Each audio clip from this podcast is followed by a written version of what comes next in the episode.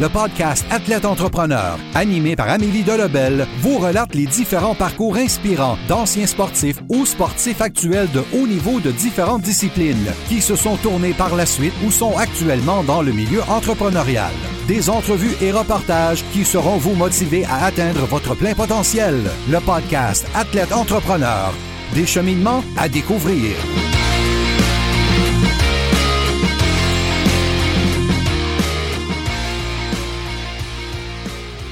Bonjour à tous, ici votre hôtesse Amélie Delebel et je suis très heureuse de vous accueillir sur mon podcast Athlète Entrepreneur pour cet épisode 120 sur garder un corps sain et un esprit aiguisé avec Claudia Baillargeon de Karmakin. Athlète Entrepreneur est un podcast qui a pour but de motiver les athlètes ou anciens athlètes qui souhaitent se lancer en affaires. Avant de vous parler de mon invité du jour, je voulais vous présenter le partenaire de cet épisode, Athlete Nation. Athlete Nation est une entreprise canadienne cofondée par Adam Thibault, que j'avais reçu à l'épisode 54. Cette entreprise sociale remet 20% de ses profits au développement des athlètes canadiens. Si vous cherchez des suppléments pour vos entraînements, votre récupération ou votre santé en général, ainsi que des vêtements pour sportifs, je vous recommande ceux d'Athlete Nation.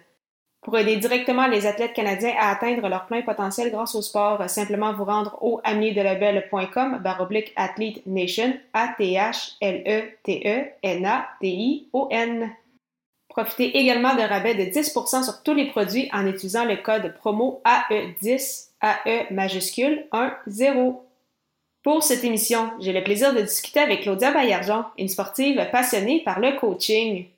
Étant assistante entraîneur en patinage artistique dès l'âge de 10 ans et ayant étudié en kinésiologie, il n'est pas surprenant de constater qu'elle a lancé en janvier 2017 une entreprise qui regroupe ses différentes passions, Karmakin.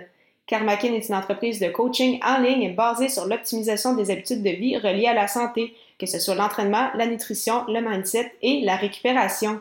Sans plus attendre, je vous laisse à cette entrevue. Bonne écoute! Alors, je suis actuellement avec mon invité du jour, Claudia Baillargeon. Salut Claudia, comment ça va? Allô Amélie, merci, ça va bien toi? Ça va très bien, merci beaucoup. Euh, Claudia, ben, en, partant directement, est-ce que tu pourrais nous expliquer un peu euh, quel est ton parcours comme, euh, comme sportive? En fait, moi, je dis souvent que je suis née avec des patins dans les pieds. Euh, j'ai commencé le patinage artistique. Bon, au début, c'était pas très, très artistique, mais j'ai commencé à apprendre le patin à cinq ans et demi, ce qui est d'ailleurs même un petit peu vieux parce que maintenant, les jeunes commencent à patiner, à apprendre à patiner à, mon Dieu, des fois, on en avait qui avaient deux ans et demi, trois ans. Mais bref, moi, j'ai commencé, puis la première fois que ma mère me met sur la glace, euh, elle me regardait aller, puis elle s'est dit, mon Dieu, puis jamais Claudia va vouloir patiner de sa vie. Je pense que j'avais fait comme un mètre par moi-même. Le reste du temps, je tombais, je me relevais, j'avais des assistants de coach qui venaient m'aider à avancer, tu sais, au moins à la ligne bleue. Fait que bref, ma première pratique sur la glace, c'était vraiment pas un succès. Et au contraire de ce que ma mère pensait, je suis sortie de la glace avec des étoiles dans les yeux, puis j'étais comme encore, encore, encore. Fait que ça a été vraiment le début, cette pratique-là, euh, d'une méchante, belle, longue passion qui fait même encore à ce jour euh, partie de ma vie j'ai c'est ça, j'ai progressé assez vite en cours de groupe. J'en mangeais du patin, je voulais patiner à tous les jours. Je disais à mon père que je voulais qu'il construise un aréna dans notre cour arrière pour que je puisse avoir accès à de la glace. À chaque début de saison, c'était toujours l'espèce de discussion puis de négociation de combien de fois j'allais pouvoir être inscrite au patin, tu sais. Euh, fait que c'est ça, j'ai toujours patiné. J'ai euh, toujours été très, très dans bon, un peu le perfectionnisme, euh, la performance, faire des compétitions. J'avais beaucoup de talent. J'avais aussi un peu une tête de cochon, ce qui m'a nuit, mais ce qui m'a servi aussi. Ma mère et puis mes coachs disent toujours que j'ai passé mon adolescence très, très jeune dans le patin, tu sais. Puis, euh, c'est ça, j'ai toujours fait ça. En fait, ça a été le sport que je faisais trois, quatre, cinq, six fois par semaine. Ensuite, j'ai changé d'école au milieu du secondaire pour aller en sport-études parce que c'est ça, j'avais besoin d'un environnement qui est un peu plus stimulant. Avant ça, je patinais avant l'école. Donc, de sixième année à secondaire 3, ma mère avait les clés de l'aréna. J'allais dans un collège privé, mais on se rendait à l'aréna super, super tôt le matin. Je patinais comme de 6 à 8 à peu près. Après ça, je traversais, je m'en allais à l'école. Mais rendu à, c'est ça, 13, 14, 15 ans, j'étais à un niveau que j'avais besoin plus d'un environnement, de faire du hors-glace, d'avoir d'autres intervenants. Donc, j'ai changé d'école en plein milieu du secondaire, ce qui est quand même euh, difficile un peu quand tu comme en tant qu'ado, tu as ta gang d'amis, tu as ta routine. Mais moi, le patin prenait toute ma place et toute ma vie, dans le fond. Fait que euh, j'étais prête à faire ce changement-là. Fait que j'ai été en sport-études, euh, c'est ça, secondaire 4, secondaire 5. J'ai continué à patiner au cégep aussi. Je faisais mon horaire autour de mon horaire de patin parce qu'encore une fois, c'était ça qui était la priorité. Euh, j'ai fait beaucoup de compétitions provinciales je me suis jamais vraiment qualifiée pour euh, des championnats canadiens ou des compétitions à l'international. J'avais un gros problème de confiance en moi dans mes dernières années en compétition. Donc, je faisais des choses vraiment awesome en pratique. J'arrivais en compétition, puis on utilise souvent le terme en sport hein, comme je choquais. Donc, je tombais ou j'ouvrais mes sauts en plein milieu parce que c'est ça, il manquait beaucoup de confiance. Fait que mes dernières années ont été plus difficiles au niveau de la compétition. J'ai arrêté quand j'avais 18 ans parce que je m'en allais à l'université à Sherbrooke. Moi, je viens de l'ouest de Montréal, donc c'était quand même un deux heures de route. Je me voyais pas changer de club, changer de coach. La priorité devenait aussi l'université. Puis comme je t'ai dit, mes dernières années de compétition étaient assez rough. C'était, j'aimais ça compétitionner, mais j'allais en compétition avec toujours le mindset de bon, c'est sûr que ça va mal aller. Fait que ça devient lourd un peu, ça devient moins agréable. Fait que j'ai, c'est ça, j'ai arrêté de patiner euh, autour de, c'est ça, j'avais 18 ans, puis euh, j'ai commencé à coacher le patin à 16 ans. Fait que, tu sais, j'ai quand même resté, puis à ce jour aussi, je suis encore là avec ce sport-là ça m'a toujours manqué. J'ai jamais vraiment fait mon deuil à 21 ans. Donc, j'étais à l'université de Sherbrooke. J'avais recommencé à patiner pour moi-même, pour le fun, avec euh, une autre fille, une autre couple de filles qui était à l'université. Euh, j'avais fait une compétition euh, à mon club, justement, où est-ce que j'avais commencé à patiner quand j'avais 5 ans. J'étais toute seule. Fait que c'était quasiment comme un petit spectacle, mais c'était cool, tu sais, de remettre mes patins pour vraiment refaire mes sauts, refaire mes pirouettes. Euh, parce que quand tu coaches, euh, oui, tu es sur la glace, mais je veux dire, tu n'es pas toi-même en train de faire les habiletés physiques ou les sauts ou les spins et tout ça. Euh, fait que je vais vite, là, mais tu sais, ça a toujours fait vraiment partie de ma vie. Et même jusqu'à tout récemment, en 2019, j'ai décidé de faire vraiment un vrai comeback à la compétition. Euh, J'avais 28, 28, 29 ans. C'est vieux dans le patin, cet âge-là. Hein? Habituellement, les gens, on va arrêter de patiner, c'est ça, soit avant le cégep ou avant l'université. C'est un sport que tu vas piquer, tu vas atteindre un, sommet vraiment, ton, ton, ton pic de performance assez jeune. Puis, euh, évidemment, moi, bon, on va en parler après, mais je travaille dans le domaine du sport, de la santé, de la nutrition, fait que je me suis gardée vraiment en excellente forme. Mais être en forme pour patiner versus dans un gym faire des squats, c'est un peu différent. Et je voulais comme pas le dire parce que je me disais, ça m'appartient, je veux le faire pour les bonnes raisons. J'ai travaillé tellement mon mindset, justement, ma confiance en moi. Fait que je vais faire un comeback en patin, mais je vais pas le dire à personne. Il y avait certaines personnes qui me voyaient évidemment sur la glace en train de patiner, mais tout mon plan de match de vouloir refaire une compétition puis faire vraiment un, un vrai comeback, je l'ai gardé pour moi. Puis ça a été à ce jour une de mes plus belles expériences, euh, rien à voir avec quand je compétitionnais à 16, 17, 18 ans, quand j'étais dans les plus grosses catégories. Je l'ai faite, c'est ça, avec la maturité, évidemment, la sagesse, euh, la passion aussi qui est jamais vraiment partie. J'ai fait une première compétition, je l'ai dit à personne, je l'ai posté après sur Facebook que ça avait bien été, puis que j'avais refait une compétition. Fait que là, les gens étaient comme, comment ça, tu nous l'as pas dit? On aurait voulu venir t'encourager et tout. Fait que finalement, trois semaines après, là, j'ai fait une deuxième compétition, euh, vraiment avec, c'est ça, tous mes élèves qui étaient là, mes parents, ma famille, mes amis. Ça a bien été. J'ai gagné la médaille d'or, j'ai super bien patiné, j'avais un beau mindset. C'était une petite compétition régionale, mais quand même, là, tu sais, c'était quand même un gros... Euh, un gros objectif, puis ça m'a juste fait du bien, parce que comme je t'ai dit, j'avais jamais vraiment fait mon deuil. J'avais arrêté parce que, bon, c'était l'université, j'étais tannée, tout le monde arrête rendu à cet âge-là, mais c'est toujours, et ça va, je pense, toujours rester ma première passion. Je suis passionnée par plein d'autres choses, là, les voyages, ma business, coacher les gens, mais le patin, ça part tellement de loin que je vais toujours rester super passionnée. Fait que euh, voilà très, très rapidement les 24, euh, 25 dernières années avec ce sport-là. Donc, tu disais, c'est ça que tu étais grandement passionné bon, par le patin, et puis ça se voit, ça, se ressent très, très rapidement. Mais également, c'est ça par le coaching. Tu as commencé à coacher euh, très jeune. Après ça, tu es allé à l'université, donc en kinésiologie. Et c'est justement un peu ce, mélange-là qui va avoir aussi aider à créer euh, ton, ton entreprise. Mais juste avant qu'on embarque vraiment euh, dans ce côté-là entrepreneurial, c'est qu'est-ce qui t'attirait autant, en fait, envers le, coaching? Puis c'était ça depuis très longtemps, fait que de vouloir aider les gens, c'est ça, ça vient ça aussi de, de loin. Absolument. Je pense que ça aussi, ça part vraiment du patin parce que, bon, j'ai commencé à coacher littéralement me faire payer pour coacher à 16 ans. moi, des petits jobs au McDo ou dans un magasin de vêtements, j'ai pas connu ça. J'ai toujours comme fait ça. Puis même avant ça, j'étais assistante coach. Fait que moi, à partir de 10-11 ans, ben ça me faisait toujours tellement plaisir de faire une petite démonstration pour une autre élève de ma coach ou d'être assistante justement qu'on donnait des cours de groupe. Fait que c'est comme si je me suis jamais questionnée. Puis là, je regardais les programmes universités, puis j'étais comme, OK, qu'est-ce qui est le plus en lien avec le sport? Bon, kinésiologie, parfait. J'ai appliqué dans un programme université. Fait que j'ai jamais eu de doute ça a toujours été très, très imprégné dans moi. J'ai toujours su que c'est ça que je voulais faire parce que justement, j'ai réalisé très, très jeune l'impact que ça pouvait avoir sur, bon, en ce cas-ci, hein, c'était les petites patineuses que j'aidais, mais je suis comme, moi, j'adore ça. Euh, je suis une meilleure sportive, une meilleure athlète, une meilleure personne grâce à mon sport. Et là, de voir l'impact que je peux avoir sur les autres en transmettant mon expérience personnelle, ma passion, évidemment mes connaissances que là, j'ai appris euh, beaucoup, beaucoup depuis que, que j'ai étudié là-dedans. Mais c'est ça que j'ai réalisé très vite que la différence, l'impact, hey, wow, j'ai montré ça, puis elle est capable de le faire son saut maintenant, puis tu sais, j'ai une part là-dedans. Ouais, cette personne-là, cette petite patineuse-là, euh, je sais pas, mais elle a des troubles alimentaires. Fait qu'on, juste avec une discussion, on a pu en jaser, puis elle s'est sentie écoutée.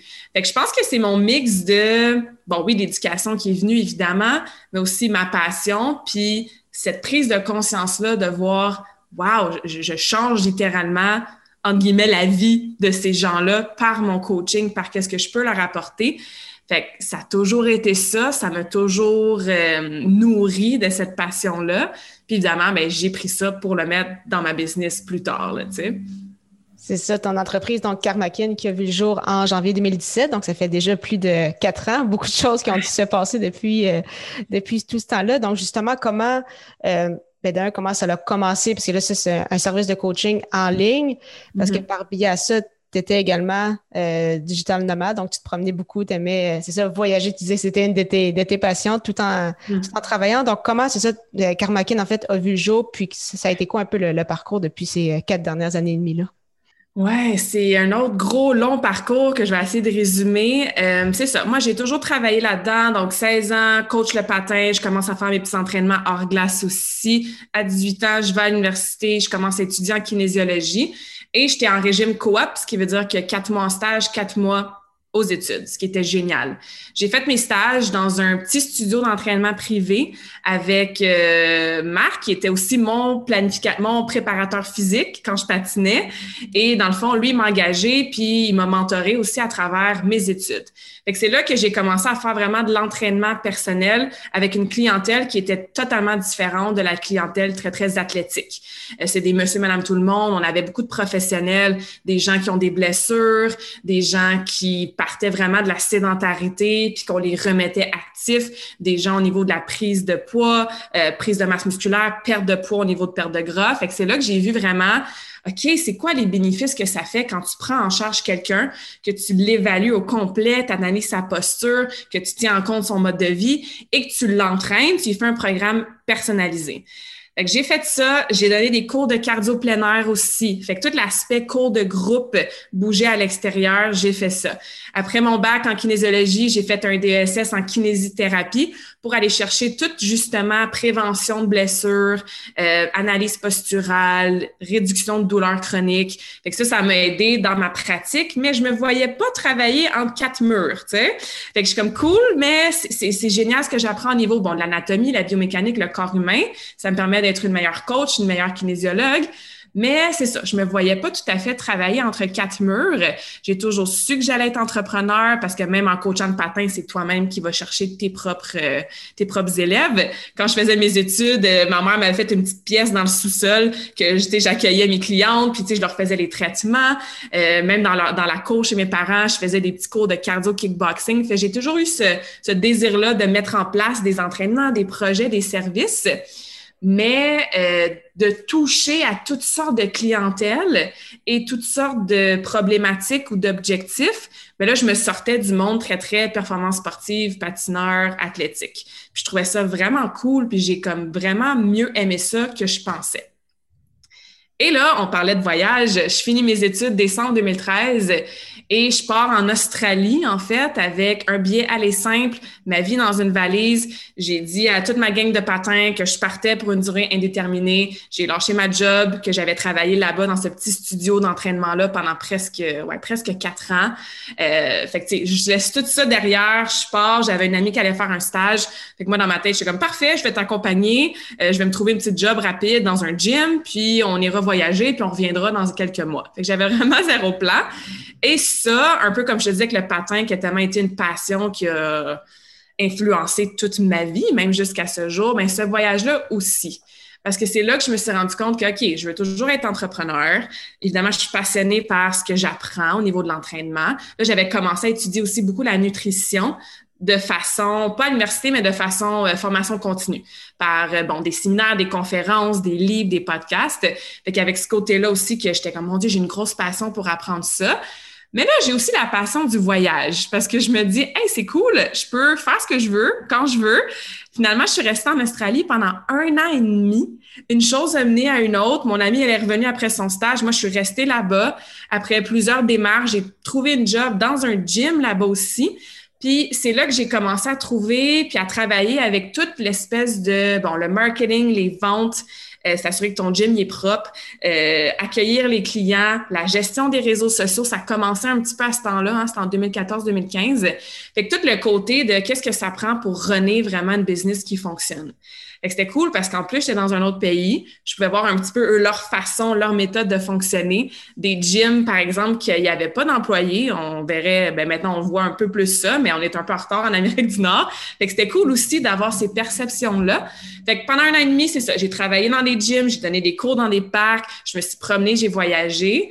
Et je suis revenue à Montréal à l'été 2015. J'étais comme, OK, on oublie ça, là, d'ouvrir un gym ou d'ouvrir une clinique ou d'ouvrir un centre de performance parce que si j'ouvre quelque chose, je suis pris là géographiquement parlant. Donc, les business virtuels à ce moment-là, ça existait pas mal moins et encore moins dans mon domaine. Tu sais, ça commençait, mais c'était même pas une idée qui m'avait traversé l'esprit.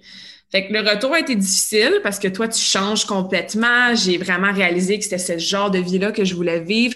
Ça a vraiment remis en question mes valeurs aussi. Puis c'est ça, le mode de vie que je veux vivre. Fait que je reviens, puis tu reviens un an et demi plus tard, mais il n'y a, rien vraiment d'autre qui a changé parce que les gens sont encore dans leur routine habituelle. J'avais, bon, 25 ans à cette époque-là. Fait que là, c'est des questions, hein. T'as-tu un chum? Tu vas-tu t'acheter un condo? Qu'est-ce que tu vas faire de ta vie? Toutes tes amis commencent à avoir des enfants. Puis moi, j'étais comme, je trouve ça bien nice, là.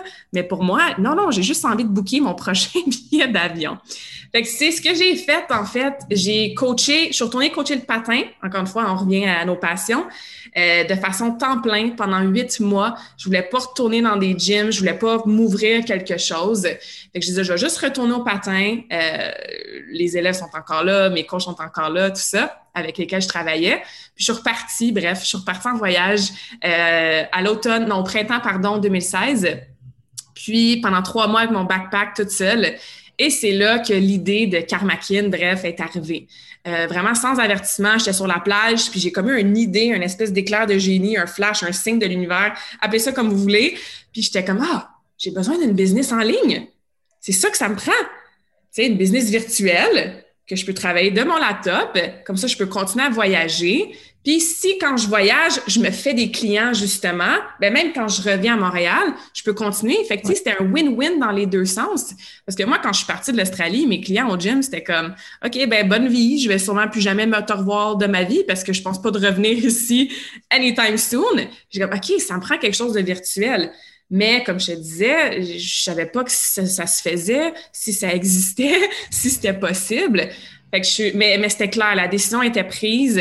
Puis euh, des moments comme ça dans la vie, c'est ça, un éclair de génie, un gut feeling, faut que tu l'écoutes. C'est ton intuition. Même si tu sais pas le comment encore, ben c'est tellement fort qu'il faut que tu le gardes en tête. Puis le nom m'est venu direct aussi. C'était comme karma, karma. J'ai appelé ça karma quelque chose. J'ai comme karma fit? Non, Karmakin, ouais, Karmakin. Fait que tout de suite, le nom est venu. Euh, bon, le karma, parce que je crois beaucoup au karma, tu sais, what goes around comes back around. Si tu prends soin de toi, tu manges bien, tu bouges, euh, tu as une belle santé mentale, tout ça, des belles relations, ça va te revenir. Tu tu vas vivre une belle longue vie en santé. Puis kin, ben pour kinésiologie. Fait que le nom m'est venu tout de suite. Fait que bref, je suis rentrée à Montréal, c'est ça, à l'été 2016. Puis, j'étais comme, OK, moi, je suis excellente en coaching en nutrition, en entraînement, mais tout le côté virtuel, j'ai, j'ai aucune idée, là, comment ça fonctionne. C'est-tu même possible de coacher des gens virtuellement? Fait ce que j'ai fait, c'est que j'ai pris vraiment cette deuxième moitié-là de l'année, fait que c'est ça, de juillet à peu près 2016 jusqu'au lancement officiel là, de Karmakin, pour, je me suis engagée un, un coach, euh, quelqu'un qui m'a aidé avec justement mettre mon site web, en ligne, euh, s'assurer que j'avais une belle mission, des valeurs, c'était quoi mon offre de service, c'était quoi, euh, c'était qui la cliente ou le client avec lequel je voulais travailler? Parce que là, tu es virtuel, je m'en, je tu vers les athlètes, je m'en tu vers les blessures. Fait qu'on a travaillé vraiment tout ça. Moi, j'avais tellement hâte, j'étais pressée de lancer mon entreprise. Et là, avec le recul, je suis super contente qu'on ait pris plus de temps. Puis, c'est ça. J'ai commencé à avoir quelques clients, un peu de tests, mettons octobre, novembre, décembre 2016, mais officiellement, tu sais, c'est ça. Je dis janvier 2017 parce que c'est là que, bon, mon application a été lancée. Euh, peu, pas de temps après, mon, mon site web a été lancé aussi c'est que j'ai commencé à avoir mes premiers clientes vraiment officiellement en ligne. Et euh, voilà, en fait, comment Karmakin est né. c'est sûr que la business Karmakin en janvier 2017 versus aujourd'hui, ça a complètement euh, changé, évolué, la, la, ma cliente cible aussi, mes programmes, mes produits. Mais c'est ça, c'est encore virtuel. Ça m'a permis de continuer à voyager dans les dernières années. Bon, un peu moins en 2020, mais mais d'avoir cette liberté-là, autant au niveau de mon horaire, euh, liberté financière, liberté géographique, fait en sorte que c'était vraiment ce concept-là entrepreneurial virtuel qui me convenait. Donc, euh, voilà un peu, en fait, là, comment Karmakin est né. Mais c'est vraiment très, très intéressant parce qu'effectivement, là, le penser aujourd'hui, bon, en 2021, avec tout ce qui, tout ce qui s'est passé depuis au moins les 13-14 derniers mois, là, de se dire, ah oui, de suivre des, des cours en ligne ou justement d'avoir un suivi virtuel, c'était, ben là, c'est rendu normal. Mais c'est ça, en 2017, il y en a peut-être que ça devait accrocher ou ça devait faire spécial de dire Hey, j'annonce ça, voici mon offre de service, puis de dire Hey, tout ça se fait en ligne.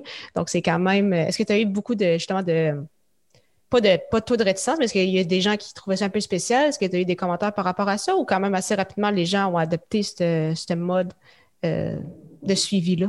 Mm-hmm. Je pense que ce qui m'a aidé, c'est que j'avais déjà un bon réseau justement grâce au patin. Fait que mes premières clientes, là, ça a été beaucoup les mères des patineuses que j'ai déjà coachées ou euh, des gens qui m'avaient déjà engagé pour faire des conférences ou des ateliers d'or-glace dans leur club de patin.